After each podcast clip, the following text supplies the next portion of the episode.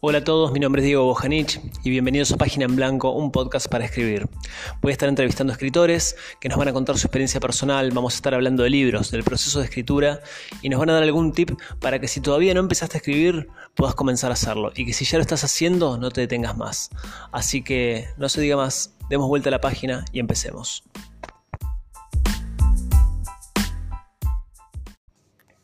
Episodio 8 de Página en Blanco y charlamos con Pablo Ramos. Es autor de la trilogía Feroz o trilogía descarnada, como algunos le dicen, y no sé si el calificativo le será mucho de su agrado, pero que la componen sus libros El origen de la tristeza, La ley de la ferocidad y En cinco minutos levántate María. Tiene además otros libros como Hasta que puedas quererte solo, Cuando lo peor haya pasado, y la lista sigue. Ganó el premio del Fondo Nacional de las Artes, premio de Casa de las Américas de Cuba y una beca para escribir en Alemania sobre la cual nos cuenta una anécdota. Pasen y escuchen, al único, al original, Pablo Ramos. A ver, si recordás cuál fue el primer momento en el que vos dijiste, quiero escribir, quiero ser escritor o por acá hay un camino que me va a dar algo, no sé qué, pero me va a dar algo. ¿Lo tenés presente, lo tenés marcado? Yo creo que sí. ¿Vos tenés el último libro, eh, Amor no Roma, mi amor? No. Bueno, ahí está bien claro los tres momentos en, en tres diarios eh, el libro que salía por Hormigas Negras, son diarios y, poemas, ahí tenés bien claro marcado el momento en el cual escribo por escribir, 35 años, tratando de 38 ya cuando me publican, porque siempre llevé un diario personal, sin la intención de ser escritor. Y, de golpe un día escribo una internación, no sé cuántos, y gana, gana en Cuba, gana acá en el Fondo de las Artes, y yo quería ser músico, de hecho me la paso más tocando que escribiendo. Y bueno, y se me fue bien. Y cuando vos haces algo, y me di cuenta que yo lo hacía bien, eh, esto, esto, por más que yo estaba en un taller con Liliana y, y Abelardo, no sentía que yo podía escribir. Bueno, el premio me dio como una como un empujoncito, me hizo tomar confianza en mí y me di cuenta que me salía bien, como después me di cuenta que me, que me salía bien también transmitirlo y me puse a hacer talleres. Y la verdad que si sos un tipo medianamente avispado y algo te sale bien, seguís el camino, ¿no? Me gusta mucho escribir, sigo manteniendo el placer de lo que me causa escribir, me dedico muchas horas, como también me gusta hacer trabajo de electricidad, como también me gusta jugar al tenis, qué sé yo. ¿Entendés? Pero me fue bien, entonces si, vos decís anterior a eso, yo nunca había sentido que iba a ser escritor. Sí que me gustaba leer, que también empecé de grande. Empecé a leer a los 15 años más o menos, ¿viste? Eh, bueno, sí, pero grande, pero no tan grande, digamos. O sea, eh, bien, es una linda edad para empezar a leer. Sí, grande en relación a vos que todos los escritores que conozco empezaban a, a los 6 años ya leían. Yo a los 6 años ni siquiera podía eh, balbucear, así como medio pelotudo, no sé, pero ya todos los que vean el taller de la a los seis años había leído un poco más el Quijote. Yo no, yo empecé de grande porque quería leer, no había libros en mi casa, no había un solo libro, libro para Verónica, por eso le puse Verónica a mi hermana. Está Los siete modos del amor de una beata, Beatriz, y yo le puse Beatriz, que mi hermana me quería, mi hermanita falleció, me quería matar. Y mi viejo no, no era de tener muchos libros, más allá del plan quinquenal, eh, que yo quedaba asombrado, porque era muy chico yo, tenía, yo leía el plan quinquenal y yo había entendido quincenal y, y, admiraba a Perón por todo lo que hacían 15 días, ¿no? hacía puentes, en mi imaginario era un super, superhéroe Perón, ¿no? Y era quinquenal, eh, resulta el plan. Entonces, bueno, fíjate que siempre tuve una, una relación con la lectura fantasiosa, ¿no? Eh, cuando la gente habla de, de, realismo es algo que yo no comparto. No existe el realismo en literatura. Bien, bien. ¿Y mm, cómo, cómo lo tomaba tu familia? No sé si lo exteriorizabas, digo, en esto de que por ahí no eran tan del palo ni de los libros ni de nada, pero vos estabas en talleres escribiendo. mi papá era del palo de darme palo. Nada más, me cagaba más o menos, lo tomaba como cualquier cosa. Eh, no, mi familia no. Yo me, escapé de mi casa a los 13 años, me agarró mi novia de la familia, me escapé a los 14. El concepto de familia en mi vida no existe no, fue mi mamá hasta determinada edad después me crié con mi abuelo cuando me agarró por segunda vez minoridad. Tuve una relación muy mala con mi viejo, era eh, buena con mi padrino, el Saúl Ubaldini, mi padrino de confirmación, era muy amigo de mi papá. Y mi viejo, bueno, entre el escabio y el sindicato, no fue un padre muy, muy, muy amistoso. Después nos hicimos amigos, pero no. Mira, yo me compré una quería ser músico, en realidad, como mi abuelo, y me compré una guitarra con el primer laburo que tuve y mi viejo la, la rompió el mismo día, la rompió otra pared. Yo tenía 10 años, poner. Y estudié guitarra, pinté una tabla con, con, fibra, con carbono, ¿viste? De carbón, las fibras de sí. Y me pinté a seis cuerdas de un machimbre y ahí practiqué guitarra. En un machimbre con seis cuerdas pintadas. O sea que ya había una voluntad en mí de que no me iba a frenar nada. Lo que me interesaba era la música, las canciones. Bueno, ahora estoy grabando mi primer, mis primeras tres canciones con una nueva banda que tengo que está buenísima, porque estoy cumpliendo un sueño para mí. Estoy escribiendo también un libro, un programa con Ernesto Snager que, que, va a ser sobre la guitarra y, y, ahí también voy a tocar con él, es también otro sueño, que es mi gran amigo. Pero son, eh, son eh, parte del orbe de lo que no quiero que se haga muy profesional, porque como que la música para mí es una cosa habitual, golpeando con la guitarra, la trompeta, la trompeta toco bastante bien me dedico todos los días a estudiar y, es como, pero lo dejo en un lugar que es, la palabra hobby no la soporto, en un lugar de, lo puro, de lo que me gusta puramente, ¿viste? Sin que tenga que Claro, que siga siendo un juego en alguna parte. ¿Cómo? Que siga siendo un juego en alguna parte. No, es un juego, pero como juegan los chicos, es un juego que se juega con mucha seriedad, ¿no? Leo música, estudié armonía cinco años, qué sé yo, me compré la partitura del Requiem de Mozart y la estuve analizando durante tres años con un tipo, le pagué para, para analizar el Requiem de Mozart, cada movimiento, cada instrumento, eh, y no soy compositor ni arreglador, yo, pero es un juego de esa manera, ¿viste? No es un juego, eh, no, es peyorativa la palabra juego para mí, es una palabra... No, no, no, para nada, para nada. No, no, no, no, que es peyorativo, te quiero aclarar. No, lo, mencionaba por ahí como un espacio de libertad que, que no, que no querés que, nadie ponga los pies y lo, ensucie, una cosa así, lo decía, más bien por ese lado. Que, quien me conoce a mí, quien me conoce íntimamente, sabe lo sencillo que soy en un aspecto, lo complejo que soy en otro, y que la palabra libertad es un absoluto, es mi corpus. No hay absolutamente nada en este momento que yo haga por obligación. Absolutamente nada pensaba, Pablo, un poco en tu, en, tu, escritura y demás, y lo que me decías de la familia, y si buscaste algún tipo de, reconciliación con la familia desde la escritura, o, una, algún tipo de purga interna. Está buena la pregunta. ¿O cómo, cómo fue eso? No es terapéutica mi literatura. Yo busqué reconciliación con las palabras. Son cosas distintas, ¿no? Un escritor, te voy a dar la definición de Jean-Paul Sartre. No la tengo a mano, pero la puedo citar. Un escritor dinamita su vida y construye con los escombros de su biografía los ladrillos de su literatura. Ponete a pensar mucho en esto. Un escritor dinamita su vida y construye con los escombros de su biografía los ladrillos de su literatura. ¿Cuál es la diferencia entre escombro y ladrillo? Para vos. Bueno, el, escombro es después del ladrillo, obviamente. es algo que ya se rompió. después del derrumbe. Es después del derrumbe, es algo que ya se rompió. La diferencia sustancial no es tan filosófica. Es sencillamente que el escombro es informe y el ladrillo modular. Con un ladrillo vos podés construir, porque tiene 10 por 5 por 7, o por la medida que vos tenés, ¿entendés? Entonces es un sistema modular con el cual podés construir algo.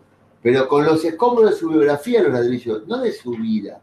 Dinamita. Entonces, cuando hablan de autobiografía o de alter ego, están diciendo boludez. No saben de lo que están hablando. El problema es que la gente no define las cosas. Y si no, no definimos no tenemos un concepto claro de lo que es belleza, de lo que es literatura, eh, de lo que es música en sí. ¿no? no entendemos que por definición la música y la literatura son hechos colectivos. Tendemos a entender que el cine es hecho colectivo, ¿por qué? Porque vemos que hay un camarógrafo, un director, hay un montón de gente, pero la literatura también es un hecho colectivo, porque se nutre de literatura y necesita que un lector la complete. Está muy claro en la, en la teoría de Cortázar, en, su idea de la composición. Está más claro en la teoría de, Pop, de Poe y recontra va más claro en la teoría de, de, Horacio Quiroga y mucho más claro en los diarios de Joel Chile, que es el gran escritor quizás contemporáneo del siglo XX. ¿no? En algún punto... Esto con las palabras. Vos leíste la ley de la velocidad, supongo. Sí. Bueno, el hombre que lo vive no es el hombre que lo escribe, pero va a empezar a transformarse en él cuando empiece a escribir y va a terminar de transformarse en él cuando acabe de escribir, por el hecho de escribir. Yo soy el hombre que escribe, pero aún no lo sabía. Y ahí entran los tiempos agustinianos. Viste que viene un tipo de la Sorbona a, pedirme permiso para dar San Agustín con la ley de la felicidad en francés, pero yo no, me creía que yo no hablaba latín. ¿Qué hablar latín? No hablaba ni, ni francés, yo estaba ese día, yo estaba en un estado catatónico. El tipo estaba alucinado porque yo me detengo mucho tiempo en algo. Y cuando entendí que un maniqueísta como Agustín, un ateo, un teólogo desde lo ateo, dice, y buscaba de dónde viene el mal, y lo buscaba mal, y no veía el mal que había en mi propia búsqueda, entonces se entiende que los tiempos son siempre presentes. En la película que estamos escribiendo con Martín Wester, que está acá al lado mío escuchándote, eh, estamos rozando lo mismo. Porque lo que pasó, lo que va a pasar y lo que pasa, ¿no, Martín? Prácticamente no tienen un orden cronológico. Se presentan emocionalmente, te, te, interpelan, te chicanean en determinados momentos eh, arbitrariamente. Entonces, el tiempo cronológico es una convención. Fíjate que la ley de la felicidad son dos, de la son dos tiempos, son cinco años de diferencia en presente los dos. El hombre que lo vive no es el hombre que lo escribe. Pero va a empezar a transformarse en él cuando empieza a escribir y va a terminar de transformarse en él cuando acabe de escribir por el hecho de escribir. Yo soy el hombre que escribe, pero aún no lo sabía. Ahí nace los dos planos que tanto me hablaron, qué grande, los dos planos. Fue una consecuencia de la desesperación del personaje. Yo lo encontré al final de la escritura y lo puse al principio después. Eh, la gente me dice, la ley de la felicidad catarsis. Catarsis hará tu abuela cuando caga. Yo, yo escribo y, corrijo. Tiene 19 versiones completas de la felicidad. 19 versiones. No, una ni dos. Después de haberla escrito, ¿no? Eh, la, versión 19 es la que publica el Faguana, ¿no? Entonces, ahí... ¿Cómo, ¿Cómo querido? No, que si era una cuestión tuya eso de ser tan, tan exigente o, fue una cuestión que también... La literatura es todo en mi vida es, mi manera de ser del mundo, es lo que yo voy a dejar. Yo cuando escuché hace poco una alumna, yo la quiero mucho, Gaby Larralde, que dijo, bueno, ahora descubrí que el, verdadero libro de poesía es este de las cosas que dejé. Yo me, atormenté porque dije, ¿cómo publica algo que, piensa que no es? O algo que bueno, de haber tenido tiempo lo hubiese hecho mejor. Yo no lo publico, no lo publico en lo más mínimo. De hecho, de hecho por eso, ¿sabes la, la cantidad de obras? Tengo cerca de 10.000 páginas inéditas la cantidad de obra que tengo acá en la computadora eh, y, que, necesita tiempo, necesito ver, no, no, no, me aterra mucho eso, porque pasamos a, banalizar algo que, que es lo que vas a dejar, ¿no? Cuando algo sale bien, sale bien para siempre, dice, ¿por qué? Pero cuando algo sale mal, ninguno de ellos es Carver. Viste que Carver agarra el cuento del baño, de que hablamos cuando hablamos de amor, que es un cuento fallido, el de Scotty, que lo atropella un auto, y después lo convierte en catedral. Eh, en el último libro mío hay un ensayo al respecto. Eh, comprátelo, así también vivo de algo, ¿viste? No, estoy jodido. O si no, lo que voy a comprar te mando el PDF. Quédate tranquilo. Eh, de verdad te lo digo. Y, él lo convierte en, parece una tontería. O sea, un cuento que era fallido, malo. ¿Viste? La revista Añe dijo que el editor lo mejoraba a Carver, el editor lo arruinaba a Carver. La revista ahí no entiende nada. Son gente que no entiende nada. Que, es más, que parecen odiar la literatura, odiar la belleza. Parece que la odian, ¿viste? Pues se la pasan hablando de libros como si fuera una gran rebeldía hablar de un libro que no te gusta. Te desafío a que busques en algún lugar, excepto cuando digo que Alan Pauls es un pelotudo y lo confirmo, y que, que, Cohen es un cagón y lo confirmo, que, pero no hablo de su obra, te, pido que me desafíes a ver si hablé de, un, libro que no me gustó, pero ¿para qué? Si hay tantos otros que me gustaron, ¿no? Pero ahora si vos me pones el, miedo frente al indefectible, el miedo del, hombre que tiene pelo frente al indefectible cepillo, le pones indefectible a la palabra cepillo, y bueno, tenés que ser un pelotudo, un cheto pelotudo que no entendiste nada, o sea, te cepillaría a tu novia, viste que todavía sigue estando buena, pero Pero, pero porque, ¿qué? ¿viste? O en, en historia del pelo, es una estupidez, ¿viste? Y, sin embargo, ¿qué es la belleza entonces? Abelardo Castillo diría lo opuesto a la estupidez. Entonces, la gente eh, eh, es mala y comenta, diría de tanto, ¿no? Pero eh, una vez mi abuelo, borracho, yo me había enojado con él porque habíamos, habíamos ido a cantar lo del chino, yo tenía unos 14 años. Él me decía a mí, ¿para qué te iba a explicar si no entendés nada? ¿no? Y ponía, volvíamos borrachos de todo, porque había perdido toda la guita en el póker, el pelotudo, Pocho era un fenómeno, pero bueno, era, era jugado. Y volvíamos sin un mango. Vivíamos en una pensión en San Lorenzo, en, en San Lorenzo y Paseo Colón. Teníamos dos camas y un catre, y mi abuelo se le había ocurrido su alquilarle una cama a un brasilero, Eusebio Varela. No imagínate un tipo que tiene su alquilar una cama en una pensión, no pagó nunca y estaba ahí todo el día y, era uno más para morfar. Y yo estaba, me acuerdo que evaluaba, estábamos parados en el Estado Mayor Conjunto, atrás, el Estado Mayor Conjunto, nosotros por cruzar la calle, y yo, Pocho, vos siempre lo mismo, te, te y te pones a, te pones a, a, jugar y perdemos la plata. Entonces se pone el semáforo en verde y yo cruzo. Y, y él queda atrás, y viste, era mi abuelo, yo lo adoraba, lo adoro, no de todos los nombres.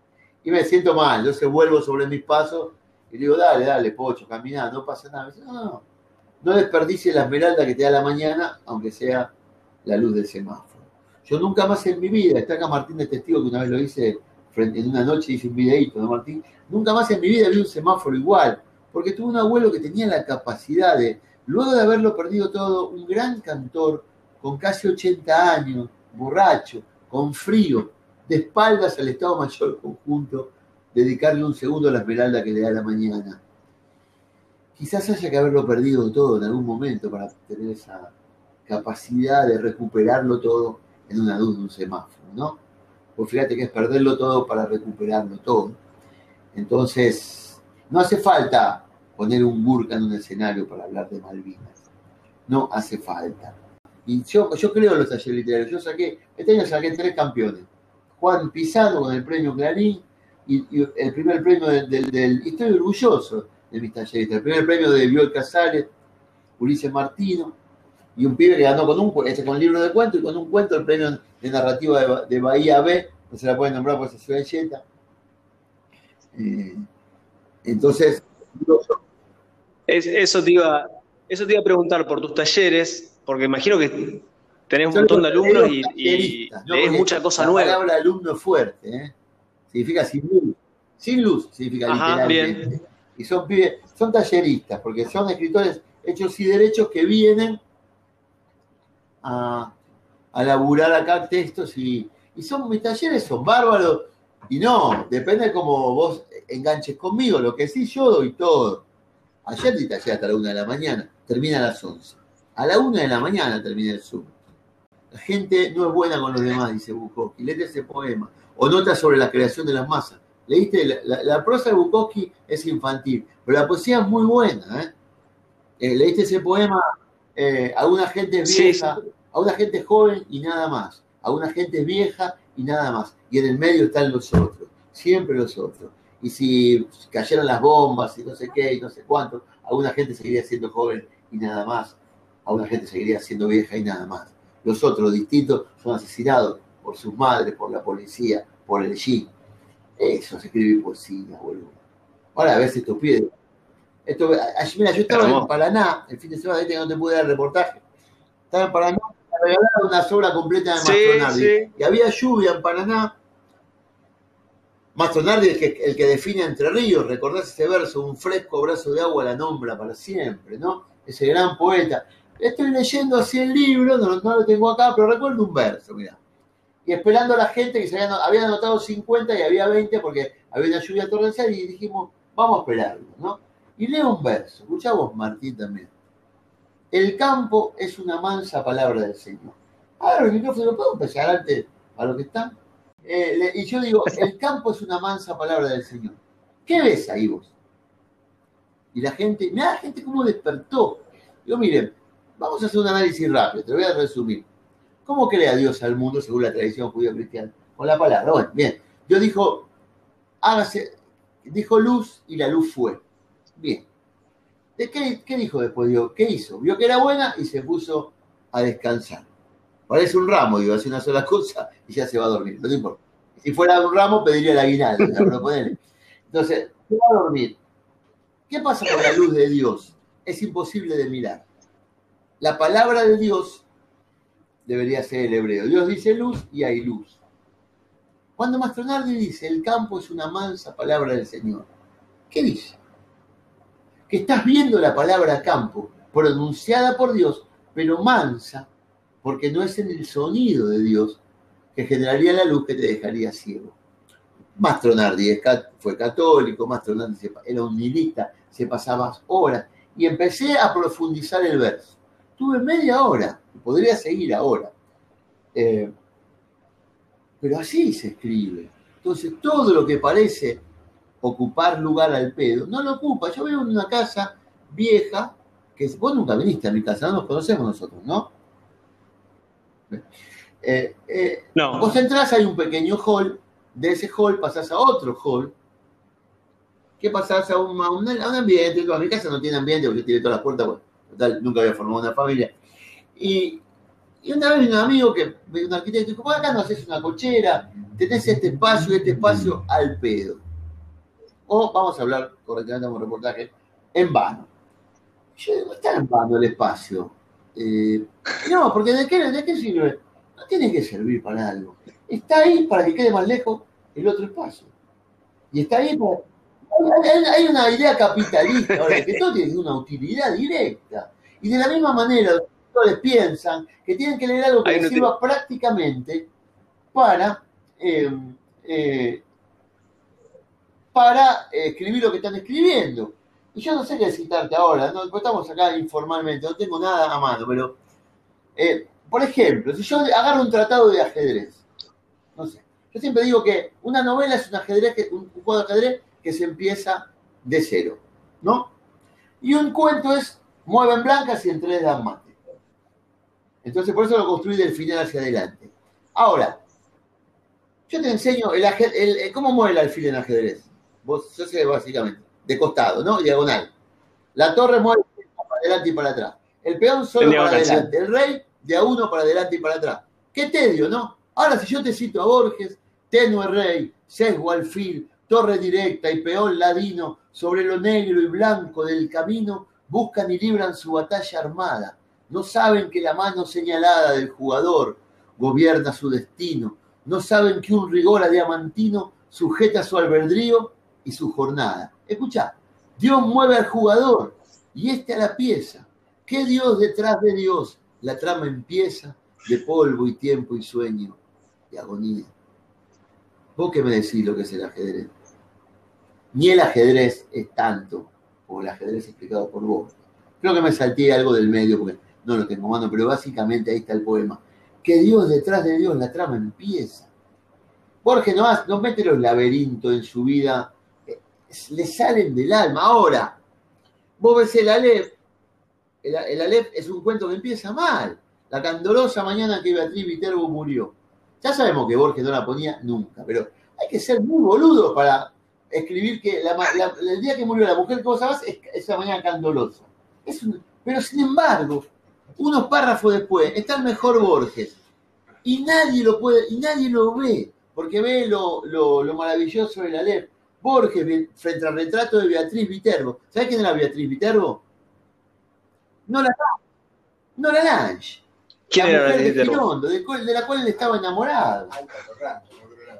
Alto Atorrante. Alto Atorrante. Ella también. Entonces él, que Borges lo odiaba, y Carrizo le dijo, le, doy una, una, lista de poetas, dijo, Girondo dice, no, no, dice, no le escribirían a este poeta, no, porque el apellido es un gerundio. no podría en una poeta. Bueno, Dora sí, bueno, pero no importa. Y él amaba. ¿Y qué dice ahí? Beatriz, frente al retrato, va con un alfajor santafesino.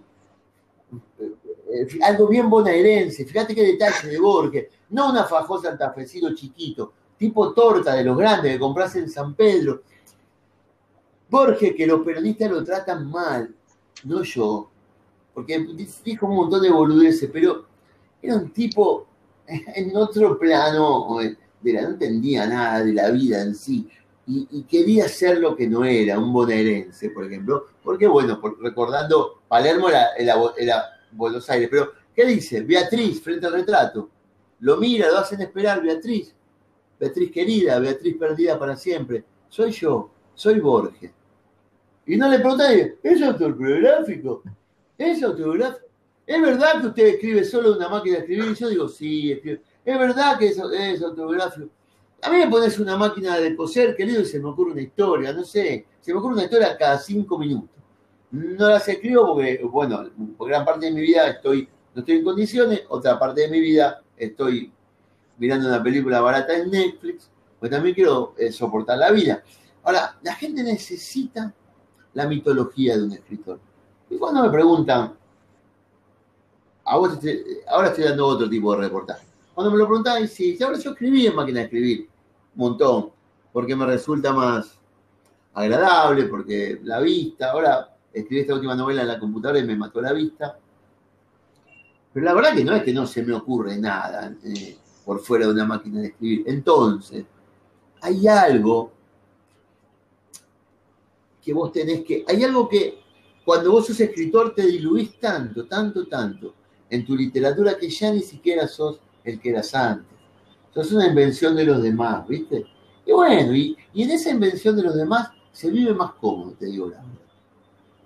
Se vive más cómodo. Prefiero un poema sobre la muerte de mi hermanita que la muerte de mi hermanita. Es insoportable para mí. La persona más importante de mí. Entonces prefiero que solo sea un poema sobre la muerte de y no la muerte de. ¿Se entiende lo que te digo? Me río porque dice la revista Crisis dijo, ¿por qué nadie lee a Pablo Ramos? Y se indignó mi editora. Y me llamó y me dice, decirles que yo no me sabía, ¿sabes cuántos libros vendí desde que empecé a publicar? Más de 500 mil. Más de 500 mil. No podía creer. ¿Cuánto vendiste? Entre todos mis, libros, ¿no? Entonces, ¿pero qué significa para la revista Crisis que son troquistas? ¿Qué puedes pretender de un troquista, boludo? Porque no, porque no me leen ellos. ya está. Eh, no te lee nadie. Esa es la idea de pueblo. Entonces yo hoy tengo el orgullo de que vos vas a Sarandí, lo buscas al tatú de Arsán me dice, ¿qué sea? Me dicen locura, me dicen en el barrio, no sé por qué. Locura, ¿te acordás? me leyeron los pibes el origen de la tristeza yendo a ver el primer partido de Arsenal a, Bolivia, a La Paz. Fueron en micro, leyendo de a cachito cada cachito. Perdieron 4 a 0 y volvieron el mismo día con un día hotel. Y me dicen, ¿te acordás cuando? Cuando fuimos a, robar la cueva de los vinos, no existió nunca ninguna cueva de los vinos. No hay en la costa una cueva de los vinos, no hay, pero a partir de ahora es lo que más existió, porque ellos están felices de haber ido a robar. Y eso me convierte también en un gran escritor para mi gente, no para la revista. Y en eso me convierte en un escritor de la clase trabajadora, de mis amigos. Logré algo que es difícil, que lean. Que dice que se le iban pasando, dice que uno decía, no, yo lo escuché que Pablo dice que no se señala con el dedo. Y Tatú me decía, bueno, yo se lo señalo con el dedo. Y iban leyendo, Tatú lee sílaba por sílaba, ¿entendés? Pero leyeron el libro. Cuatro días de viaje hasta Bolivia, ¿sabes cuánto le pusieron? Dos días, dos días para volver a hacer, pero dio cuatro a cero, boludo. ¿Cómo no vas a escribir sobre esa gente? Eh, ¿Sobre qué gente? Sí. Che, Pablo, en, algún momento creo que te escuché en una entrevista decir de que eh, a una presentación del libro había ido también la, hinchada de Arsenal. ¿Puede ser? Yo empiezo a escribir el origen de la tristeza con Arsenal en la C. Sí, fue toda la hinchada. Fue llevar un bobo, no se podía hablar. Era, fue bastante difícil la presentación. Fue tocar. tocar. Pero fue, pero fue bueno la entrada libre. No. Fue muy complicado. A lo mejor, ¿eh? ¿eh? sí. No, que después también te hicieron eh, tener la canción de los tipitos de la ley de la, de la ferocidad. Amable. Tengo un disco muy lindo con Gabo, siempre tengo relación con el disco con Gabo, ¿lo escuchaste? El hambre y las ganas de comer, es muy lindo. Es un disco, bueno, ganamos el Gardel con ese disco y yo hice las letras de Berlín y en la, y en la música de Mataderos y siempre tengo, una, tengo un par de letras con Calamaro que van a salir en un próximo álbum. Tengo un un disco mío ahora que estoy haciendo tres temas con. Hermoso. Con, con eh, Los Pies de Virus, con Ariel, Ariel Naón, el contrabajista de Adrián Herrero, es el productor. Sí, por suerte está dando el gusto de la música ahora. Pero con la la felicidad me pasó algo muy particular, porque me llegó un, un coso por Facebook, un mensaje de un pibe que decía, ¿puede ser que vos escuchaste un tema de los tipitos y escribiste una novela? Y le dije, sí, sí, sí, lo escuché el sábado y le dije, una novela. Pues, ya está, sí, obvio. Fue muy, muy, muy divertido. Pero bueno, los pies son, los pies tienen una relación con la literatura, ¿viste? Tienen Campanas de la Noche por Poe y tienen Silencio. Me hice muy amigo de Willy. Y después hicimos dos canciones en un disco, en uno de los discos que él está, no sé cuál es, el que tiene un corpiño en la tapa, una tapa muy fea. Hay dos canciones mías, El origen de la tristeza y Un Dios sin tiempo. El origen de la tristeza, la canción fue nominada a los, a los eh, Cóndor de Plata, pero la ganó Vicentico. Y dijo Vicentico, a mí la canción que me gustó era de Pablo Ramos. Y yo le dije, bueno, me va a decir Cóndor de Plata. Otro, claro. Es bueno Vicentico, Sí, no, bueno, pero. ¿Eh? Sí, sí. Pero dijo eso, bueno. ¿Eh? Era maldita nuestra canción. Y bueno. Che, Pablo, no, quisiera que me cuentes un poquito de cómo fue la experiencia esa de mm, ah, cuando te ganaste la beca para alemana, para escribir en Alemania. El, el, origen de la tristeza al alemán, en una editorial importante, y, y, había una beca, y ya tenía, ya tenía publicada la ley, y había una beca eh, de, de la Universidad de Berlín del DAT, era un año y medio, con guita, todo, y había, eh, siempre fueron seis becas y eran 14 mil y pico de postulantes. Bueno, yo te, presenté todo, una traducción de la. Era para, escribir María, presenté el proyecto, 40 páginas. Y bueno, y salí sexto, boludo, me quería matar, pero se murió uno y entré. Una vieja de Rumania, le lo juro, de 92 años, por suerte.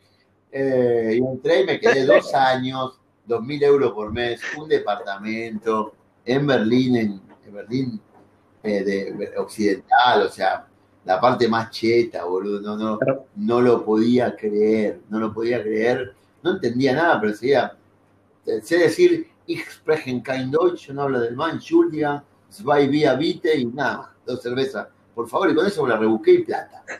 Y fue increíble, ahí escribí María, me di cuenta de lo raro y peligroso que son los alemanes también. Eh, hay una anécdota muy fuerte el Instituto Iberoamericano de Berlín estaba muy caliente porque perdió Maradona 4 a 0 contra Alemania, yo estaba ahí, los alemanes dijeron que no, que lo viera con ellos, por eso nos cargaban. Me comí un verdugueo, me encerré con Laura Alcoba a llorar. No me olvido más, con Laurita, la de la Casa de los Conejos, que es un tesoro. Es un tesoro. Estaba conmigo en Frankfurt, en, un lugar tipo de cura, así no podíamos salir, yo llorando. Y me llevan al Instituto Iberoamericano de Berlín, donde está la tercera biblioteca en español. Me venían 700 personas me venían, me venían anunciando en el pre-Frankfurt, ¿viste? Eh, que después por esto no me llevan al Frankfurt, me pierdo de ver a la abuela de Martín porque, eh, y de Fernando porque no me llevan la forra esa de Magdalena Falacia, la embajadora de cultura que nunca fue peronista. también este problema tenemos nosotros los K. Nos rodeamos de mucho que nunca nos dieron bola, ¿viste? Porque me dicen, yo le digo al flaco, no me hablé de Diego y no me hablé de la comida alemana, de una botella de Coca-Cola. Y el flaco, había 700 personas, empieza a decirme la, comida alemana, la comida de yo, viste, bueno, la salchicha. Sí, la salchicha, está bueno, el, pancho está bueno, nada más. Después, una vez en Nuremberg, que lo vamos a la comida típica, la comida típica me una papa con tuco, boludo. Bueno, entonces, pará, me dicen, me sigue Berlín yendo a restaurantes de todo tipo, entonces, pero me dice, el flaco, en un momento me dice, y la gente en Alemania, yo ya sacado, le digo, no, la gente es muy buena, cada 50 años se enoja y nos matan a todos. Y le digo, traducilo. Y me mira, traducilo porque te parto la botella en la cabeza. Y lo traduce, y ojo a la gente alemana. La Magdalena Falacia, me da un nombre de apellido, me hace seña como de que me va a cortar el cuello. Y el flaco lo traduce. Hay como un silencio, pero después me aplaude toda la sala. Se la bancaron, se la banca bien bancada, ¿eh? hay que decir. Eh, cuando alguien confronta, pues yo, ¿viste? Y, la mina de esta falacia me dice, al final dice usted, está representando a la Argentina. Yo me represento a duras penas a mí mismo. Le dije, yo me había ganado la beca solo, solo, sin necesitaba que Cancillería me mande en ese momento las cosas y tuve que pagar, y tuve que pagar yo el, el, correo. Me ganó la beca y ahí, claro, soy Gardel, ¿no? Imagínate que en, la, en, la, en el departamento que estuve, apenas lo vi, le dije, yo tenía un asistente personal, que era Sebastián. Yo no hablo inglés, hablo perfecto portugués y escribo y español. Y Sebastián hablaba alemán e inglés. Mi primera frase en inglés fue Sebastián, I have a problem, porque me quedé encerrado con 30 grados bajo cero afuera. No venía a casi. El flaco, este, cuando llegamos, lo miro el departamento, eh, se llama, eh, eh, era Storwinkel 12, Storwinkel 12, la calle. No me olvido más cerca de la estación Halensee del Ring. Hermoso el departamento, 160 metros cubiertos, habitación de huésped. Le digo, acá, acá empieza el cielo de Berlín. Le digo como en español, como en inglés, ¿viste? La sala del deseo. Y me mira, digo, Vin Bender. Ya, ese tipo. ¿Cómo lo descubrí? era donde el, cielo, donde el ángel se para antes de ir a la Torre de la Victoria. Yo tengo una memoria monumental como mi vieja, ¿viste? Digo, pero yo porque vi la película y digo, sí, se habían prestado Wim Bender para la película. Yo subo ahí. En ese departamento había estado Gombrowicz, Hemingway, Kay Jarrett, eh, el, eh, el indio este que se llama Premio Nobel. Lo pasaron todos los premios Nobel por ahí, pero me meto un palo verde. Carnaval, te invitamos, acá queda testigo. Eh, bueno, este indio, este indio, el Kureshi. Kureshi. Y todos tenían que anotar, por una tradición que inventó Hemingway, estaba anotada en letra Hemingway en el baño, anotado presión arterial, medida y peso. Y tenían los elementos Hemingway ahí. Y me pidieron que yo lo haga. Kay Charles mide 1,69. Yo mido 1,67, pero me puse 1,71. Y mentí, el único, ahí mentí. Me puse 1,71 manota, y era el más bajo. pero bueno, tengo mi letra ahí puesta al lado de la de Gemio. No sé lo que era para mí eso. No entendía nada. Y un día fui, claro, no hay video, ¿viste? Qué Y yo no podía más, no podía más. Y fui, me compré manguera y traje manguera desde una canilla que la pude conectar, que, que era la del balcón, venían los chabones y no entendían que había una manguera que terminaba en el inodoro, ¿viste? Nunca entendieron, yo no les dije nada. Pero viste lo que dice Thomas Mann, que en Alemania lo que no está prohibido es obligatorio, porque no tienen sentido del humor. Yo le dije al flaco, me dice, ¿alguna cosa más? Digo, sí, un teléfono, un televisor más grande para ver el mundial. Me trajeron un televisor más grande. Eh, todavía no eran, plasma todavía, ¿viste?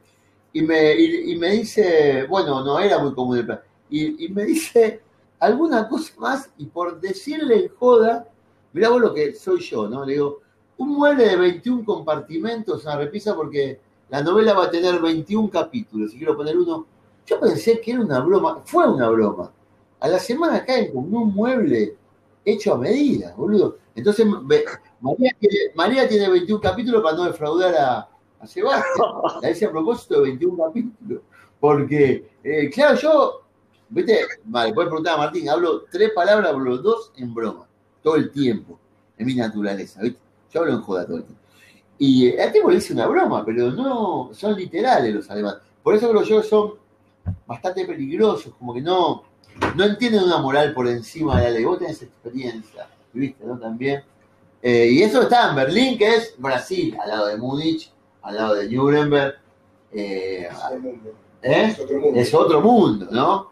Porque yo después gano el White Rabbit, llevando un premio que, me, que es muy importante, una novela juvenil, que eh, entre todo, en todo, cada dos años se eligen 10 libros juveniles patrimonio de la humanidad, entre todos los libros editados en el mundo. Había como 60.000 postulantes y yo salí elegido eh, en esa lista. Viajé a Bolonia, esto que ahí sorteado en un 580 que lo gané, ya tengo un culo a prueba de edad. Sí, boludo, me gané un 500 desafío. No, bueno, es una persona de mucha suerte. Se te murió la rumana, te ganaste el 580, mucha todo. suerte. No, no, no, no, eso no te lo voy a negar nunca. Vos vas conmigo al casino, 4 o 5 jugadas, yo te hago ganar, pero después tenés que sacar. Eh, es una persona que tiene, tiene, tiene, pero yo medio voy como con la suerte, ¿viste? Y traigo suerte a los demás también. Bueno, y, y, ese libro fue guardado en la Jugendbibliothek de Múnich. Yo fui todo contento a Múnich. O sea, te asustás. ¿eh? Son gente muy rica. me acuerdo que vi una vidriera, te conté la vida que vi, Martín. Vi una vidriera, hay una vidriera de, la casa esta de, de carteras tan famosa, ¿no? Que usa la compañera, Louis Vuitton. Pero la vidriera era 40 metros, una esquina, 40 metros de un lado, una pequeña chavita y 40 metros, media cuadra del otro. Y una sola cartera en la vidriera. Me llamó la atención en el medio. Y fui, me arrimé y pensé que era un código. No, no, valía 240 y pico de mil euros la cartera. Es muy. Bueno, pero para mí fue mi primer viaje Además, Y te cuento una cosa que te vas a morir, que, demuestra que los españoles no tienen vida interior. Yo me voy con una máquina de escribir de acá. María está escrita en una máquina de escribir que donde, donde se confunde todo porque es alemana y el teclado alemano-francés tiene invertida la, la Z. Eh, donde está la Z tiene la K, donde está, eh, tiene invertida una letra. Eh, entonces yo lo, ponía todo mal. Porque en España, en Madrid, me, me abren, se llevan la, la, cartera de mano y me abren tipo y me, me dicen qué es. Pregunto y digo, una máquina de escribir. ¿Y, para qué sirve? Me te lo juro por mis hijos. Para escribir. Digo, para escribir. Me maten en un cuartito y tengo que tomar la combinación a Frankfurt, ¿viste? Ahí en Barajas, un aeropuerto. Mi primera vez en Europa. Él no entendía que había tomado un subte no entendía nada. No entendía. Si él no era un tipo inculto, todo lo contrario, es un tipo muy culto, pero no había viajado, tenía esa experiencia. Tenía que tomarte un subte dentro del aeropuerto, solo, ¿viste? Bueno, decidí yo entrar por, para, como conocía el idioma, entrar por. Me meten en un cuarto, a los 20 minutos ya empiezo a golpear. Vienen, ¿viste como las películas que, que cuelgan una inicial del FBI? Dos gallegos. Ábrame, Abro, esto no es una notebook. Y le digo, y no, tampoco es un mamut, tampoco es un micrófono. Está, bien, le digo, cometí el error, ¿no? Las cosas se definen por lo que nosotros, no vamos a terminar mal. Digo, tengo que. Eh, me dice, pensaba pegarle con esto al, al piloto en la cabeza. Le digo, no. Le digo, pero con una notebook también podría pegarle en la cabeza. Pensaba pegarle al piloto. Ah. Producía eso. Bueno, escuchame, te la resumo. Quedó la máquina escribir ahí. Quedó ahí. No la dejaron llevar. No me dejaron llevar. No volví nunca más por barato. Siempre para Berlín. Claro. Prefiero a los nazis que a los pelotudos. Y, mi, y, mi, y mi editor en Barcelona, que no es Alfaguara, porque me peleé con que es el nieto de Seis Barral, Malcolm Barral, me dijo, los españoles no tienen vida interior, me dijo, bueno, acá no hables de la cal, nada, pues no tienen vida interior. No, te lo juro, Martín, quedó la máquina de escribir mía, no me la dejaron pasar. Pensaba pegarle, la vez después dije, vale mucho menos pegarle mientras maneja, chabón, ¿quién va? El avión, si querés una más, tirame vos, a ver, te llega mañana o cualquier alumno que te llegue a tu taller, ¿qué es lo que tenés que decir? ¿Qué es lo, los primeros dos o tres cosas que le acomodás como si fuese, no sé, alguien que vos decís lo, lo, bueno, lo, cosas que tenés que acomodarle, las manías, las mañas que, traen? le tengo que bajar, como esta mina que La vanidad, están muy preocupados en lo que no están de acuerdo, de lo que vos dices, lo que diga cualquier compañero que lo critica, más que preocuparse por lo que, por lo que le puede aportar el otro es muy común que digamos, no es un primer borrador, no es un cuento, no es un relato, no sé lo que es, lo mismo que el gallego. Eh, la gente, a, lo que lo mata a la gente y al escritor es la vanidad. Yo soy una persona que aprende todo con mucha alegría, con mucha Nunca me preocupé cuando me sale mal algo. Te lo puedo decir Martín, que estamos yendo a jugar tenis, yo soy, no le pego bien. Pero, a la lo aprendo, pero tengo una actitud muy positiva será que no pude ir a, la escuela, entonces como que me, encanta poder aprender, mantuve como esa cosa de niño muy, y, pero, entonces la vanidad la dejo de lado, por más que soy vanidoso, la, dejo de lado, pero un escritor, el, único enemigo a vencer es la vanidad.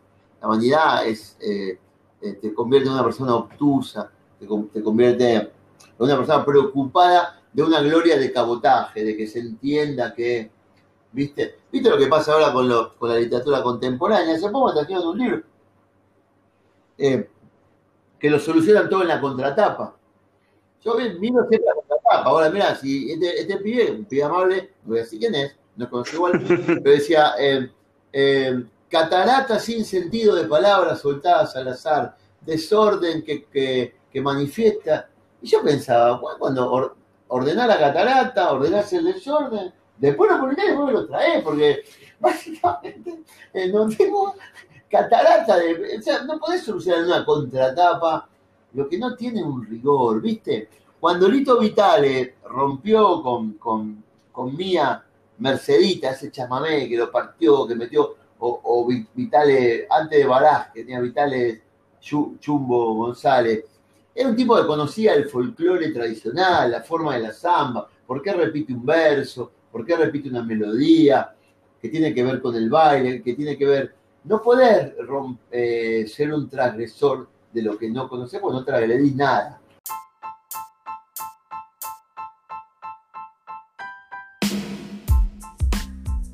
Llegamos al final de este capítulo de Página en Blanco y si te gustó te pido que le des un me gusta, que compartas el contenido y recordá que tanto al entrevistado como a mí nos podés seguir en redes sociales y continuamos la charla sobre esto que nos gusta, que es la escritura y los libros. Por lo pronto, te dejo un abrazo y nos escuchamos en el próximo episodio.